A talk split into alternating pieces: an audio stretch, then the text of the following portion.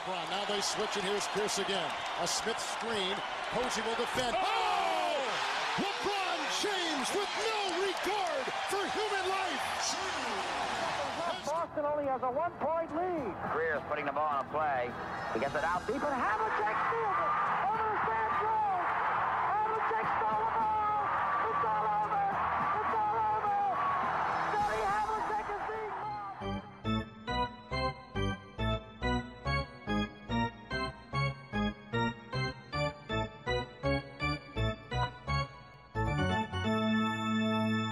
Olá, Quedas? Olá, tudo bem? Tudo. Nós, eh, a última vez que gravámos, a série entre os Celtics e o Heat estava 2 igual. Nós, à altura, fizemos, na altura, fizemos um palpite para o jogo 5. O jogo 5 e um bocadinho também para o final da série. Já não me lembro exatamente como é que foi. Eu sei que eu disse que para o jogo 5, contra todas as minhas eh, historial, apostava na vitória dos Celtics. Os Celtics de facto ganharam. Tu apontaste muito para eh, aquilo que, que os Heat conseguiriam fazer se o Butler estivesse bem. E de facto, no jogo 6 e no jogo 7, Jimmy Butler foi, eu não diria igual a si mesmo, mas igual àquilo que ele pode ser no seu melhor. Mas feitas as contas, no final, novo jogo 7, com os Celtics a vencerem nesta conferência este. Uh, sim, e de facto é. Estava a pensar nisso quando estava aqui a preparar as coisas, que é. Eu. E eu assumo os meus erros quando os tenho, mas neste caso eu acho que fiz o prognóstico correto, mas falhei no resultado.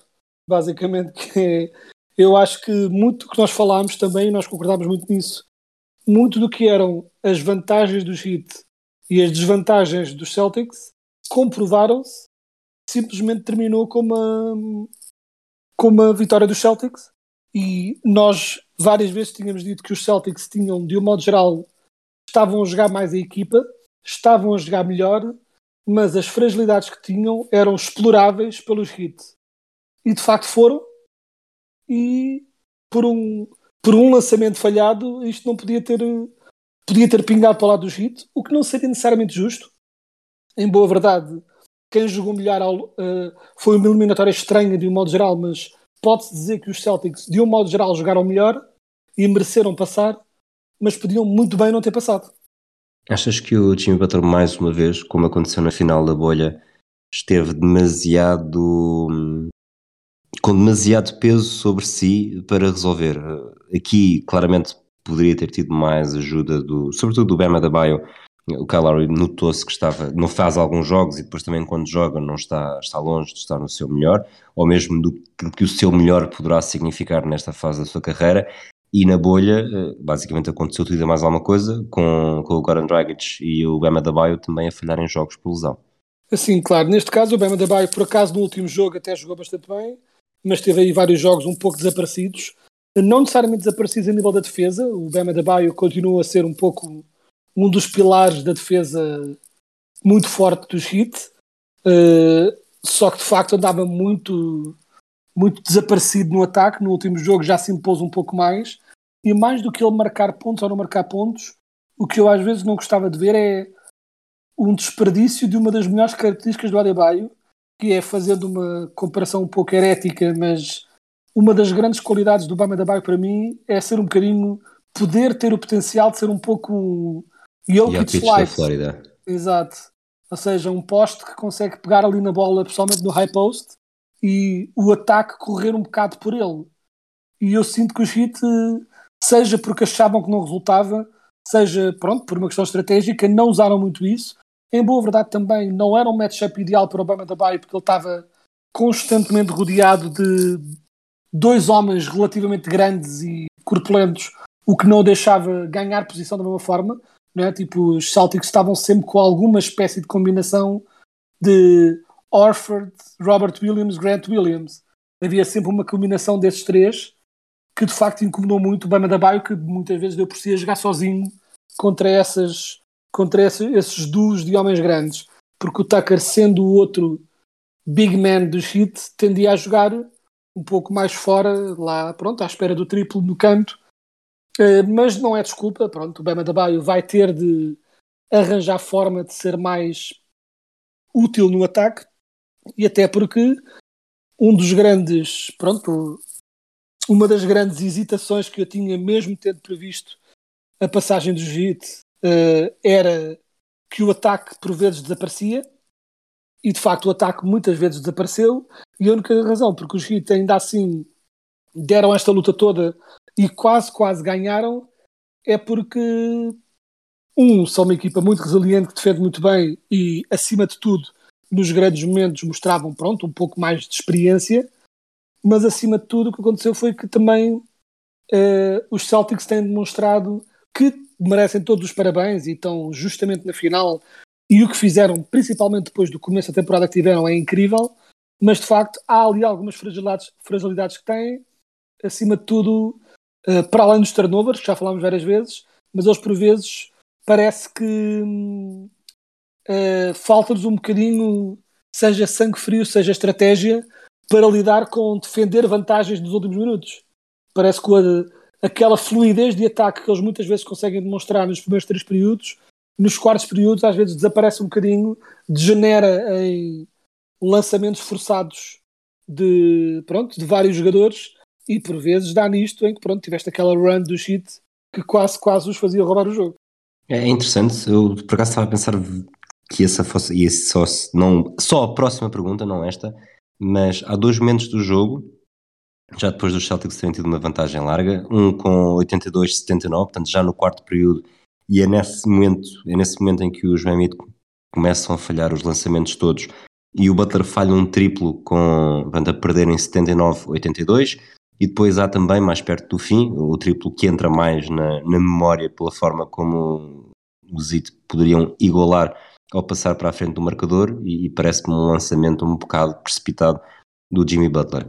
No final fica aquela ideia que nós, tenho ideia de termos abordado isso também, quando passou a série de, de, de Bucks para Heat como adversário dos Celtics, em que o facto do Jimmy Butler não ser um bom atirador de três e não se conseguir afirmar da mesma forma que o Giannis dentro do, vamos chamar-lhe garrafão, mas dentro da área do, dos 6, 620, ou, agora estou aqui a fazer confusão, mas isso acabaria por uh, ser uma vantagem a favor dos Celtics. E de facto, nestes dois momentos decisivos, o Jimmy Butler não conseguiu, não estando aqui a tirar mérito àquilo que ele fez no, no jogo 6 e no jogo 7, no jogo 7 faz 48 minutos 0 segundos, não podia fazer mais, Uh, portanto, também houve ali talvez até uma, uma vontade de resolver logo, porque se calhar ele próprio não se imaginava a jogar 53 minutos ontem.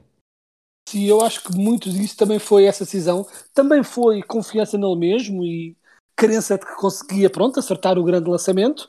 Um, mas de facto isso também é... Sinto que houve um pouco esse receio dele de eu dei 48 minutos, mas não consigo dar mais. Tenho aqui a oportunidade para ganhar o jogo já aqui vai já isto, porque senão depois eu já não vou ter pernas para o resto e perdemos de qualquer forma. Uh, quanto ao lançamento, em última instância, eu também concordo que havia ali uma possibilidade dele atacar o sexto e potencialmente, pronto, tipo, não ganhar o jogo logo ali, mas ter o. mas conseguir empatá-lo. Mas também é verdade que, para além de, obviamente, o cansaço também possa ter tomado essa decisão, mas em última instância era possível que ele passasse pelo Orford mas não garantido. O Orford é um excelente defensor e ele se calhar pensou se calhar mais vale tentar daqui o triplo em que estou sozinho com o Orford a, a, andar para trás do que tentar atacar o sexto, deixar o Orford ter tempo para ganhar posição e pronto, e potencialmente ter um lançamento apesar de ser perto do garrafão não tão fácil de fazer e ele também sentiu que já não tinha pernas para atacar o Warford da mesma forma. Em última instância, continuo a achar que a decisão correta para o Butler naquela situação teria sido atacar o sexto, até porque é a skill melhor dele. Não é? Tipo, isto seria uh, se fosse exatamente a mesma situação de jogo, na mesmas, nas mesmas condições, o mesmo resultado, e se fosse o Curry, uh, era uma decisão completamente correta. É? Se fosse o Curry a tentar o mesmo lançamento, mesmo não entrando, a decisão correta era lançar o triplo. No Achas caso do que Butler, o Paulo George diria que este lançamento do Butler foi um bom lançamento? Pois, exato. Uh, para, para, o Paulo Jorge vaticinar como um mau lançamento teria de ser mesmo de meio campo, como o do Lillard. Uh, mas é um bocadinho isso. É, eu, eu não teria tomado aquela decisão, racionalmente não acho que seja a decisão correta, mas é uma decisão que eu consigo compreender. Não acho que seja um descalabro de decisão. Uh, por exemplo, uh, mais uma vez, sem querer estar a apontar as críticas à equipa que ganhou, que só merece elogios, mas mais descabidos achei alguns daqueles lançamentos do Smart naqueles últimos minutos, com muito relógio, né, com muito tempo no relógio ainda, e o Smart que claramente estava a querer uh, ser ele o herói, uh, pôr né, o prego final no caixão, e falhou ali alguns, alguns triplos um pouco desnecessários e acima de tudo desnecessários no momento em que ocorreram. Olhando aqui para, para a série inteira, os Miami venceram o primeiro jogo por 11 pontos, os Celtics venceram o jogo 2 por 25, os Heat vencem o jogo 3 por 6, mas entram para o derradeiro período a vencer por 15, os Celtics vencem o jogo 4 por 20, os Celtics vencem o jogo 5 por 13, o jogo 6 os Heat vencem por 8 e ontem os Celtics vencem por 4, mas a pouco mais de 3 minutos estão a vencer por 13. Obviamente que é uma série equilibrada porque é uma série a 7 jogos e uma série a 7 jogos chama sempre mais a atenção do que uma série a 4, eh, como os Celtics venceram os Nets, mas sempre por vantagens muito curtas. Acho que é um, um nível diferente de equilíbrio, mas com jogos sempre tão, tão decididos e tivemos quase o equivalente a quatro jogos completos sem uma única mudança de liderança no marcador. Achas que ainda assim podemos dizer que foi uma série decidida nos pormenores? Uh, de um modo estranho, sim. Uh, embora claramente os Celtics foram melhores do que os Heat na geral, e a diferença de pontos denota isso também, e até também, não tenho agora a conta nos momentos, mas os Celtics ganharam uma vasta maioria dos períodos de jogo. Sim. Uh, mas o que aconteceu aqui são pormenores e não são, que é uh, ambas as equipas jogam com defesas muito apertadas e com um ataque com alguma variância devido a ter muitos, muitos triplos. Logo, os pormenores é, foi uma eliminatória de pormenores, mas o problema é que esses pormenores, por vezes, uh, quando uh, tipo, a, a variância dos triplos a não entrarem de um lado conjugada com um momento de defesa muito apertada de cada uma das equipas, levou a pormenores que ditavam runs de 17, 15, 16, 20. Ou seja, tipo, esses pormenores geravam resultados muito grandes. Portanto, sim e não seria a minha resposta à questão dos pormenores. É, foi uma série difícil de, de compreender. Tinha aqui uma pergunta guardada para ti, ainda antes de saber, ou independentemente do vencedor desta série, que os Celtics, para todos os efeitos, desde 2010, este é o primeiro, é a primeira presença na final, mas tiveram várias presenças em finais de conferência, mesmo quando nem tudo fazia prever. E agora vou-te obrigar aqui a algum jogo de memória e talvez um jogo de cintura para ires eh, eventualmente ver a lista de finalistas da, da última década. Mas achas que os Celtics são a equipa, tanto da última década, vamos dizer mesmo desde 2011, a melhor equipa da NBA que não venceu um título, em termos de currículo? Ou seja, esta versão dos Celtics. Não, não, os Celtics, mesmo enquanto equipa, esquecendo desta equipa, enquanto, ah, okay. enquanto equipa histórica, desde 2011, de todas as que não venceram o título, é capaz de ser aquela que, pelo menos, com melhor currículo. Sim, que não venceram de todo, muito provavelmente. Estou aqui a pensar porque há aqui outras. Eventualmente equipas... tens a Oklahoma City Thunder como Sim, com concorrentes, especialmente na versão em que tinham os três. Os Rockets, exemplo. os Clippers. Uh, sim, mas estes Celtics, uh, tipo, estes Celtics ao longo da década são melhores do, para mim do que tanto os Rockets como os Clippers. Uh, os Clippers há sempre a incerteza por causa das lesões, mas tiveste a fase Chris Paul, Blake e DeAndre Jordan, depois tiveste a fase Kawhi e Paul George. De facto, os Clippers também têm estado muito fortes sem estarem fortes. Os Suns teriam na contenda se fosse só tipo os últimos anos, mas, né, mas na década tiveste muitos anos muito maus dos Suns nestes últimos tempos. E estou aqui a pensar que é uh, se os Cleveland não têm ganho aquele título, claro, prova não jogo, provavelmente, provavelmente seriam Cleveland. Tipo, não é aquela versão de, de, dos Cavs seria provavelmente a melhor equipa que não ganhou tendo ganho, eu acho que os Boston são de facto na última década a melhor equipa da NBA que não ganhou. Até porque, fazendo aqui o, o currículo rápido, uh, portanto, foram à final em 2010. Uh, nós até estávamos a, estava a contar só 2010 e 2010, na verdade, não ganhou. Mas desde a última presença na final. Em 2012 vão à final de conferência em que LeBron James uh, traça o, a trajetória que o Jimmy Butler faz no jogo 6 também. Portanto, os Celtics perdem essa vantagem de 3-2 na final de conferência contra o Zit de LeBron James, Wade e Bosch. Depois, 2013 é o último ano com Pierce, Garnett e Ray Allen já não estava, mas começa aí depois a transição, não necessariamente o tanking. 2014, 15 e 16 são épocas de transição. 2017 vão à final com os Cavaliers, perdem 4-1. 2018 vão à final com os Cavaliers, perdem o jogo 7 em casa e 2020 vão à final com os Miami Heat na bolha, perdem em seis jogos e agora em 2022 vencem a final de conferência e vão estar na final. Portanto, tirando aqueles eh, quatro anos de final Garnett, final da era Garnett Pierce e início da era Brad Stevens, temos eh, apenas portanto, 2019 e 2021, nunca duas épocas consecutivas sem presença dos Celtics na final de conferência o que na verdade para mim até é um é uma equipe, são equipas de extremos, porque esta equipa já não é assim tão semelhante àquelas de, sobretudo de 2017 e, e de alguma forma também de 2018, apesar de já lá estar uh, Tatum e, e Jalen Brown, mas muito se falou que tinham perdido a janela da oportunidade, que os Nets, na verdade, eh, até já tinham vencido a troca porque tinham conseguido o rebuild que os Celtics ambicionavam por terem Kyrie Irving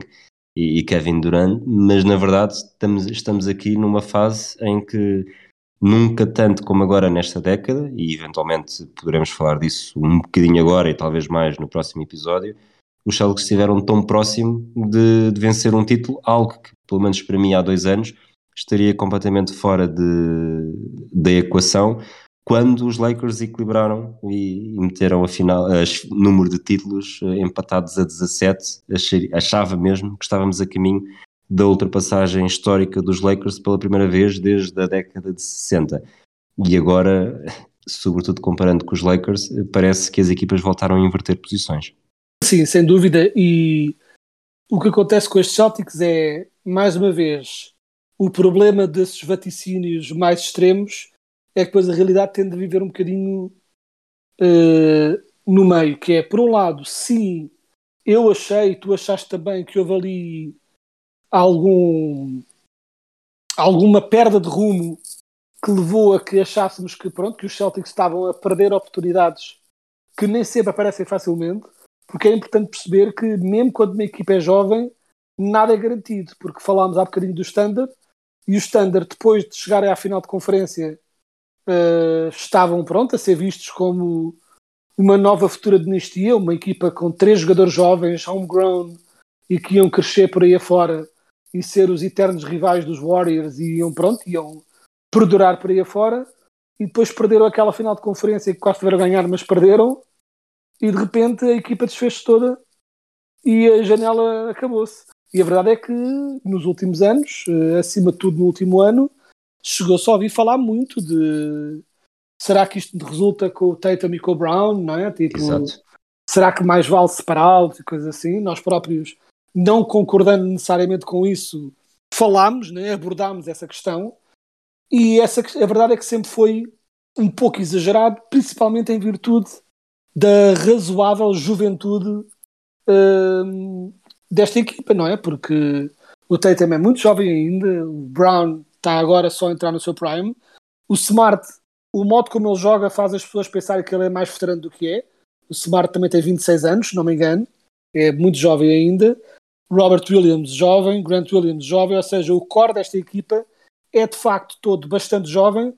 O único verdadeiro veterano que a equipa tem é o Warford, que é muito veterano, e vai ser interessante uma coisa a ter em conta, uh, abrindo mais o espectro e olhando para os para as próximas candidaturas ao título dos Celtics, ganhem este ano ou não, uh, é como é que eles vão gerir, né, como é que se vai aguentar o Warford. Né? Depois do que o Warford fez este ano, uh, não vamos agora vaticinar que no próximo ano vai de repente passar a ser um velho, mas a verdade é que está naquela idade em que a qualquer altura as pernas vão-se. Não vai ficar mais jovem, não é?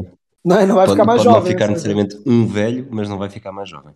Ou seja, tudo bem que a evolução de Grant Williams dá-lhes alguma margem de manobra de poder saciar essa falta, mas a verdade é que o Warford tem sido essencial nesta run do, do Celtics, absolutamente crucial. Hum, mas dito isso, o que eu queria dizer é que os Celtics, obviamente, são tão jovens e tão talentosos que essa oportunidade estava lá sempre. O ceticismo é apenas porque oportunidades tipo são de eh, são de ouro e é importante não esquecer que é os Celtics podem continuar a jogar muito bem, ganhar ou não ganhar o campeonato, podem entrar no próximo ano com o core intacto e Perder candidatíssimos na primeira ronda. e perder para os Bucks. Né? Tipo, perder para uns hits renovados. Ou seja, os Celtics, sendo muito bons e no modo como estão construídos agora e com esta identidade que encontraram, são candidatíssimos sempre e continuarão a ser candidatos para o próximo ano, garantidamente, mas hum, eles podem muito bem apanhar no próximo ano uns Bucks com o Middleton e serem eliminados. E não seria um choque horrendo e tipo, oh meu Deus, o projeto dos Celtics já se foi todo com os porcos outra vez. Tipo, não. Eh, a estrutura está lá para continuar a ser muito competitivos, mas é incrivelmente difícil eh, chegar a finais, eh, excluindo se fores os Warriors. Achas que esse é o maior atestado de que a Conferência Este está de facto mais forte do que era ou do que foi durante grande parte da última década? Ah, sim, sem dúvida, a Conferência Este está muito mais forte eh, e mesmo tendo tido aqui alguns, algumas eliminatórias, né, nós esperávamos, né, elogiámos muito o equilíbrio na Conferência Este e depois a primeira ronda foi tudo eliminatórias relativamente curtas, mas achei que muita dessa corteza das eliminatórias foi incidental. A verdade é que durante o- a Conferência Este está forte, antecipo que continue forte. Uh, não acho descabido de todo que, por exemplo, uma equipa como os Hawks para o ano apareça renovada e melhor, não é? Então, eles têm ali o talento para fazer mais e tens algumas equipas jovens que estão lentamente a começar a construir-se. Ou seja, acho que pela primeira vez os- o- a Conferência Este conseguiu equilibrar, porque que, é importante perceber que é durante muito tempo este uh, nós podemos falar de, de táticas e de equipa, de estratégias, e por exemplo os Celtics são um bom exemplo uh, de como construir uma equipa de raiz, mas a verdade que aconteceu foi que um, tens, estás a ter mais estrelas aí para a conferência este, não é? muitas estrelas decidiram, já chega deste massacre a oeste, vamos tentar uh, pronto, equilibrar as coisas do outro lado, e acima de tudo que é que era uma coisa que durante anos não estava a acontecer uh, e era um bocadinho inexplicável porquê, mas agora finalmente a acontecer, que é anos e anos das equipas de este a serem más, tem levado a que as equipas de este tenham, estejam a ter mais piques de draft altas e estão finalmente a começar a, pronto, a mostrar esse, os frutos desses drafts todos e até, até vês outras equipas como por exemplo, uma equipa que este ano teve, pronto, um, uh, descambou no fim em grande parte devido a lesões, mas se tiveres uma equipa, por exemplo, dos Cavaliers saudável para o próximo ano, são outra, são mais uma equipa com capacidade de lutar para um lugar nos playoffs e, e fazer boa figura. Os Bulls estão, parecem estar, pronto, um bocadinho mais incertos devido à situação do Levine, mas de um modo geral, acho que a Conferência Este está muito, pronto, está numa das suas melhores fases dos últimos anos, se não mesmo a melhor.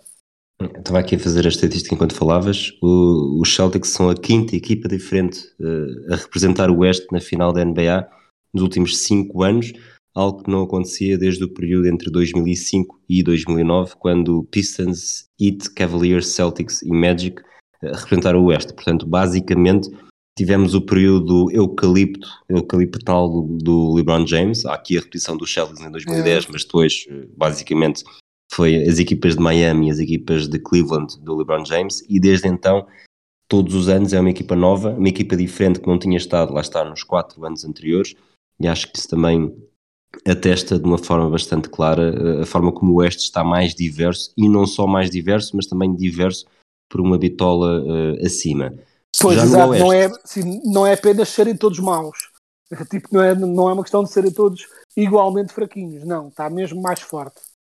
Já fazendo também aqui eu começar a falar do Oeste, ou acabar de falar do Oeste, porque lá está, eh, desde o último episódio, como se esperava, os Warriors conseguiram carimbar a vitória na final contra os Dallas Mavericks e é o regresso dos Warriors eh, a uma final.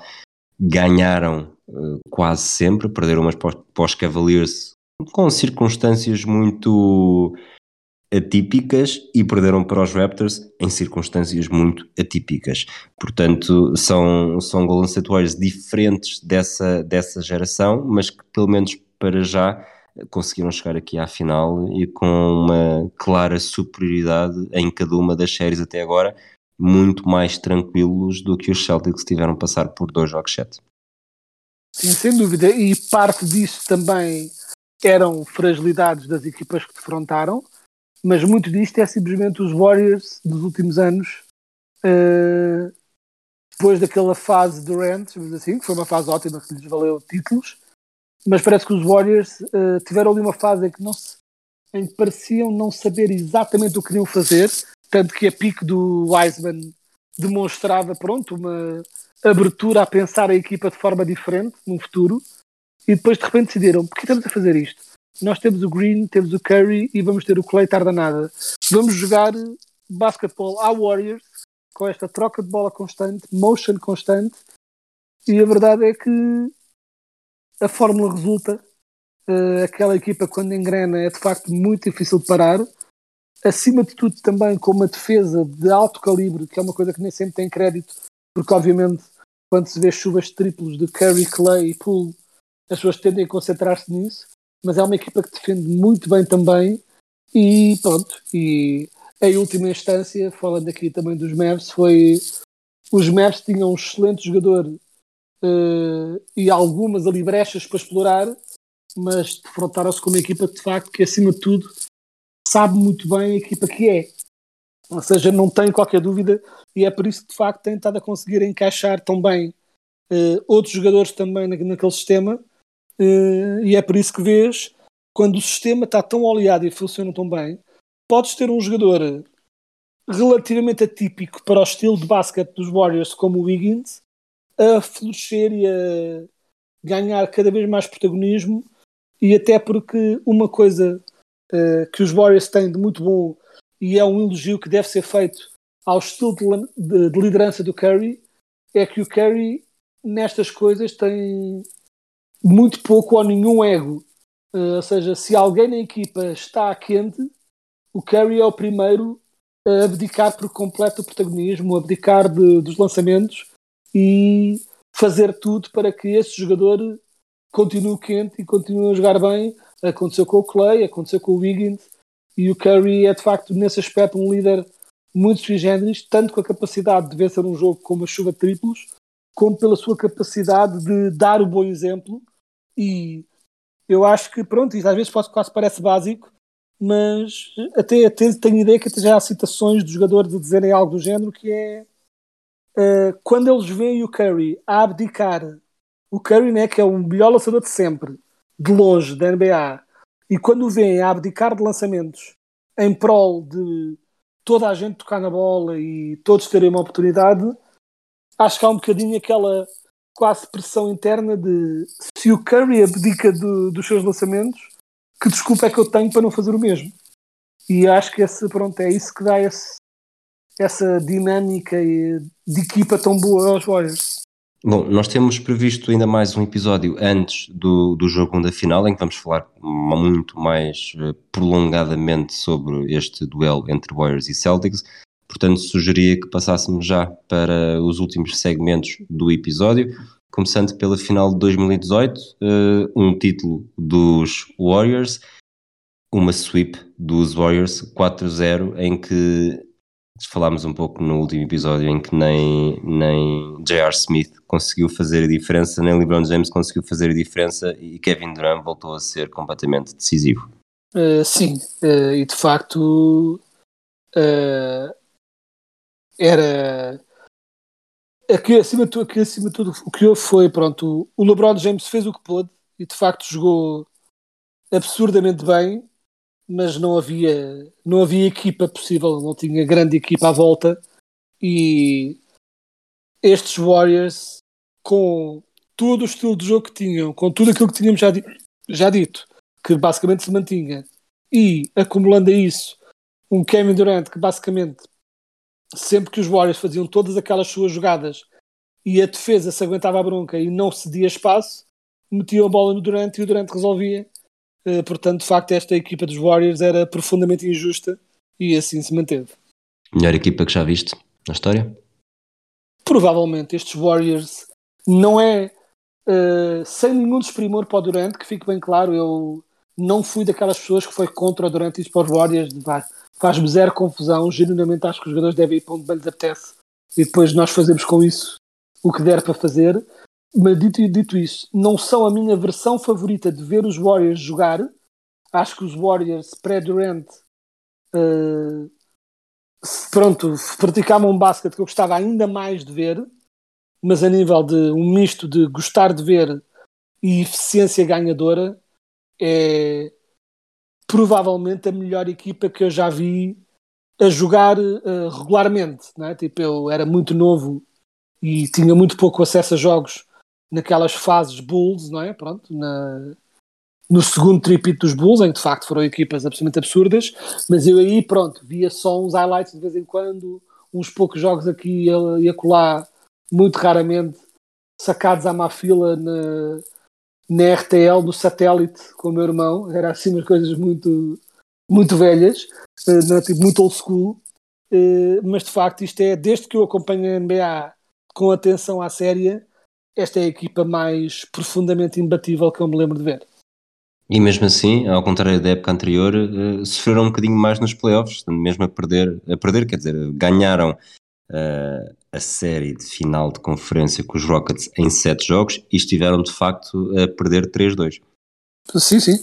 E beneficiaram, pronto, uh, de um grande jogo 6 do Clay, como, ele é, como é seu apanágio, uh, também da lesão do Chris Paul e, acima de tudo, de um período de secura histórico não é, dos Rockets. Penso que foi nesta eliminatória que eles tiveram aquela sequência que foram, penso que foi 27 lançamentos triplos tentados seguidos sem acertar nenhum, e de facto assim é, é muito complicado ganhar jogos quando uma coisa dessas acontece, mas de facto eles até sofreram mais do que se esperaria para chegar à final, mas depois da final, pronto, já não havia nada a fazer.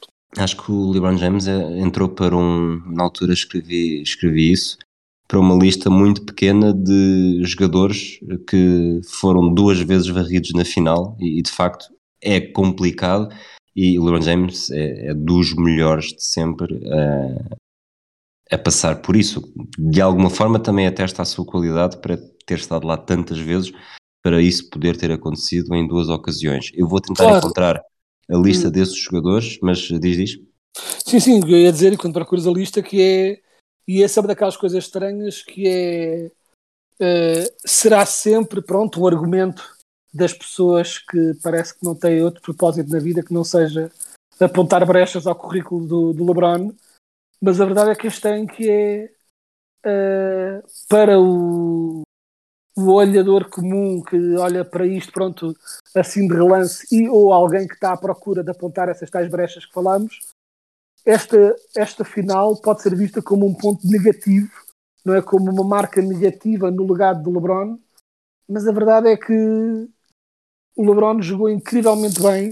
Não foi de todo por culpa dele que esta equipa não teve mais hipótese, ele simplesmente não tinha equipa. E se não fosse de facto a tal jogada burra do Jerry Smith, ele até teria começado com o pequeno milagre uh, de levar o primeiro jogo uh, quase sozinho. E portanto, ou seja, esta eliminatória, mesmo sendo um 4-0, para mim ajuda mais ao legado de LeBron do que desajuda. Mas parece feio. 4-0 parece que não fizeste nada. Exatamente. Em um momento diferente da carreira do, do primeiro. Claro. Draft de 2018, DeAndre Ayton, primeira escolha dos Suns, Marvin Bagley, segunda escolha dos Kings, mas de facto uh, o interesse do draft só começou depois. O interesse do draft até é retroativo, agora para olharmos para isto, uh, só começa precisamente na terceira escolha e tudo o que isso uh, influenciou. Assim, claro, e a famosa troca, pronto, com a, com Atlanta, que embora Atlanta tenha levado o Trae Young, que é um jogador incrível, e já foram uma final de conferência por causa dele, e conseguiram uma pick extra também, que ajudou-lhes a, a, consolidar o, o, plantel também, mas de facto ter a possibilidade de ter o Doncic e não levá-lo é de facto pronto, um, um, erro, maior erro ainda das duas primeiras equipas. Uh, o Eitan é não ao mesmo nível, mas quase um bocado como a pique do Olajuwon com o Jordan, que é tecnicamente não deixa de ser a pique errada, né? porque o Jordan era melhor, em última instância o Jordan era melhor, mas tens o Olajuwon, estás bem. Não ao mesmo nível aqui, o Jordan está muito longe de ser o Olajuwon, mas tem jogado bem e no, nesse aspecto é uma pique menos má. Já a pique do Bagley pelos Kings é absolutamente indesculpável e foi automaticamente criticada no momento e com toda a razão. E a escolha do Mobamba na sexta posição? não era a minha, não era a pique que eu queria. Eu lembro na altura, pronto, andar pelos fóruns dos fãs de Magic e eu era defensor de que pronto, eu não, não via, achava que o Bamba era um risco, percebia o apelo, mas achava que ia ser um pronto, que, que estávamos a escolher um jogador que provavelmente iria ser eh, só um jogador de rotação e pouco mais. Uh, quem eu queria por acaso na altura e deve ser dito que muitas vezes no draft eu falho, mas eu, o jogador que eu tinha debaixo do olho, que na altura era previsto para as piques 8, 9 ou talvez até 10, e eu achava que nós devíamos ter arriscado e pegado esse jogador porque achei que era mesmo o que nós precisávamos, e acabou por ser escolhido na 11, que era eu adorar, pronto, do que tinha estado a ver dos drafts e tudo mais, uh, eu queria muito o Shea Gildas Alexander, e nos primeiros anos, uh, os fãs dos Magic, tipo, ainda diziam que, pronto, que não tinha sido uma tão má escolha assim, mas agora, claramente, quando olhas para os jogadores escolhidos a seguir, uh, teríamos de facto ficado muito melhor servidos com o Che Gilgis e outros jogadores aqui que foram escolhidos a seguir ao Bamba também, incluindo um que está lá agora, né? o Wendell Carter Jr. Sim. Portanto, esse acabamos por consegui-lo de qualquer forma, mas há aqui vários jogadores que pronto, que teriam sido melhores escolhas para, o, para os meus Magic do que, do que o Mobamba nesse aspecto. Pronto, foi uma pique que não correu tão bem, sem dúvida. Outros jogadores deste draft também, uh, o Colin Sexton, que foi para os Cavaliers pela troca, aliás, várias trocas, mas vai para os Cavaliers pela troca que, que os Cavs fizeram com os Celtics na altura do Kyrie Irving pelo Isaiah Thomas uh, o Michael Bridges, o Miles Bridges, o Michael Porter Jr., que é só 14 escolha na altura pelos Nuggets, porque por tinha estado lesionado. Exato. Exatamente, tinha passado a época lesionado. Temos também o, o Robert Williams do Celtics na 27 ele que tinha que estava nos números altos, altos baixos neste caso, na temporada anterior, mas ele decide fazer mais uma época na, na, na NCAA e acaba por baixar um bocadinho o seu, a sua fama para o draft, até porque eu tenho a ideia que ele no primeiro, depois de ter sido escolhido no draft, no dia a seguir havia aquela conferência de imprensa com os rookies e ele adormeceu, nem sequer apanhou o avião, ou chegou tarde à conferência de imprensa que era por, por Zoom, não Zoom na altura acho que não se falava de Zoom ainda, mas uma plataforma qualquer, uh, e na segunda ronda talvez o nome mais marcante seja mesmo alguém que esteve agora numa final de conferência, o Jalen Brunson dos Dallas Mavericks, que era júnior de, de Vila Nova, portanto um jogador que fez parte daquelas gerações de Vila Nova que, que, não só foi, não sei se ele foi campeão, mas neste período a Vila Nova fazia grandes resultados. Sim, estava sempre na bulha e o Jalen Brunson, a razão também um bocado Já agora, desculpa, ele, ele foi campeão em 2016 e 2018. Pois, e ele era visto de facto um bocado como. E esse foi o erro de draft que se fez com ele, que é. Ele era visto como o clássico jogador que joga muito bem na NCAA e depois na NBA não se aguenta a bronca.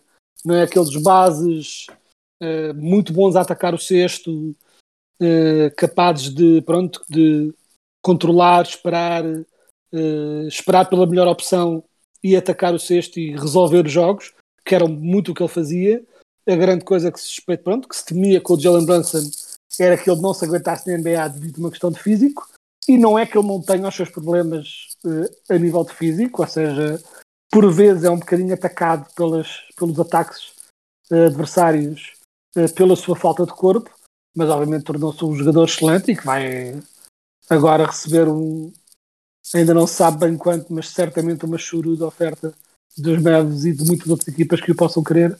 Mas a verdade, o que, o que olhas aqui também é que, mesmo quando olhas para, para outros jogadores deste draft, é um draft com muito jogador útil, sabes? Muito jogador que. Tu mencionaste o, o Robert Williams, também tens aqui, por exemplo, o Mitchell Robinson, que é um bom jogador que simplesmente está sempre lesionado.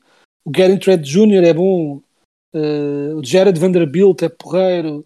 O Anthony Simons. O Kevin Herter. Tipo, tens aqui. É de facto um draft. Este draft teve assim. Uh, não só teve algum talento de primeira linha, mas teve vários belíssimos jogadores nestas segundas linhas também. Vamos terminar o episódio. Entretanto, encontrei a informação que estava à procura. O LeBron James foi o sexto jogador na história da NBA a ser varrido duas vezes numa final. Queres tentar adivinhar algum dos outros cinco? Uh, sexto jogador a ser varrido duas vezes numa final. Exato. Portanto, mais outros cinco antes dele uh, foram varridos duas vezes. Exato. Eu estou a pensar uh, se os Nets foram varridos duas vezes. Não, foi 4-1. Os Nets ganharam Posso dizer algum jogo. Quatro são da mesma equipa e o quinto chama-se Wes Anseld. Portanto, pronto, ok, era muito antigo. Mas quatro são da minha equipa. Portanto, é uma questão de perceber que equipa é que levou duas varridas e, e pronto, e ver quatro jogadores dessa equipa. Os Nets não foram varridos duas vezes. Não, não foram. Porque acho que eles ganharam um jogo no, numa das eliminatórias. Uhum. Uh, acho que foi 4-0, 4-1 as finais deles. Portanto, eles dos Nets. não 4-0, será. 4-2. Não foi dos 4-0, Nets, é mais 4-2. antigo. Mais antigo que isso. Estou a pensar em equipa. São já do teu tempo de vida, mas mais antigo. Exato, do meu tempo, ou seja, do meu tempo de vida, mas talvez não do meu tempo de Exato. acompanhar a NBA assim a fundo. Varridos duas vezes. Estou mesmo aqui a pensar. Acho preciso de pistas só para os, para os, os ouvintes não me estarem a ouvir silêncio enquanto eu penso nisto. Portanto, vou, vou ajudar-te a chegar lá pelo raciocínio. Estamos a falar do teu tempo de vida, mas na altura que não vias. Antes do 4-0 dos Nets em 2002, houve o 4-0 dos Magic em 95. Aqui já vias, e os Magic na verdade não. Quer dizer, podia ter, Sim. podia ter havido um jogador que tinha estado em mais do que uma final por equipas diferentes. Não é o caso. Antes disso, entramos aqui em grande na década de 80. Há de ser uma equipa com várias presenças em finais na década de 80, em que duas delas perderam e quando perderam foi, quer dizer, perderam mais do que duas, mas em duas perdeu e em duas das que perdeu, eh, perdeu por 4-0. E são grandes jogadores da história, dois grandes jogadores da história da NBA e dois eh, um bocadinho menos, mais irrelevantes. Pois é que estou aqui a pensar, porque na década de 80 foi essencialmente Lakers, Celtics e Pistons. É uma delas. Eh, pronto, Só uma delas é que foi varrida em finais. Pois, que foi os Lakers. Exatamente. Portanto, quatro Foi. jogadores dos Lakers da década de 80. Exato, portanto será Magic Kareem Certo, certo?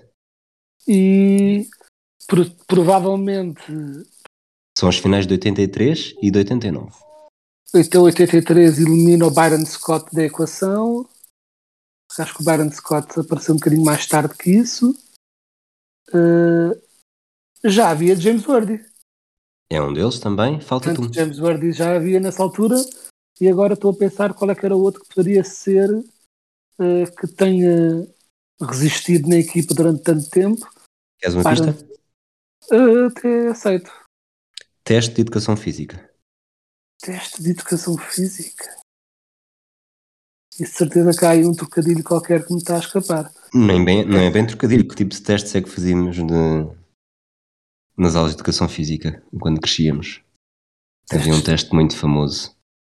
Teste mesmo físico, não era teste de, de, de Pois escrever. é que, é que tu provavelmente tiveste uma educação física muito mais credível do que a minha, que a minha na minha escola era basicamente rapazes joguem a bola, raparigas façam o que se apetecer.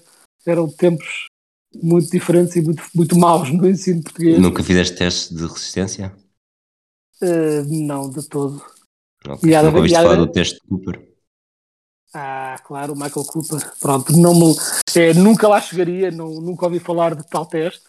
Eh, mas era mesmo, para as pessoas, para que as pessoas percebam no que era. Hoje em dia acho que já tem um pavilhão, portanto presumo que seja um bocadinho diferente. Mas eu tive durante seis anos na secundária do Restelo e a educação física naquela altura era literalmente rapazes jogam a bola, raparigas façam o que vos apetecer. Eh, ou seja, num misto de preguiça e, e machismo. eh, e depois os testes, literalmente, as notas eram dadas com o procedimento tão académico e profundo de uma vez por período o professor organizava uma corrida à volta da escola em que tinhas de fazer várias voltas e se faltasse à corrida era chumbado. Se aparecesses eh, levavas pelo menos três. Se aparecesse e te esforçasses levavas quatro se aparecesses, esforçasses e ficasses nos primeiros lugares levavas cinco este era o método de ensino de educação física na minha, na minha escola durante seis anos por isso é que eu não sei o que é, que é o teste de resistência Cooper nem nada que se pareça infelizmente eram 12 minutos a correr e ver que distância é que fazias. Sim, eu, eu invariavelmente levava 4 porque esforçava-me, mas não era especialmente bom. Portanto, pronto, lá garantia aquela nota que não me estragava demasiado a média e pronto, e era, e era a minha educação física. Muito bem. Terminamos então por hoje. Voltamos ainda esta semana para fazer o a antevisão da final da NBA entre Warriors e Celtics. Estamos a chegar aos últimos episódios desta temporada. Um abraço, Quedas. Um abraço a todos aqueles que nos ouvem. Até à próxima.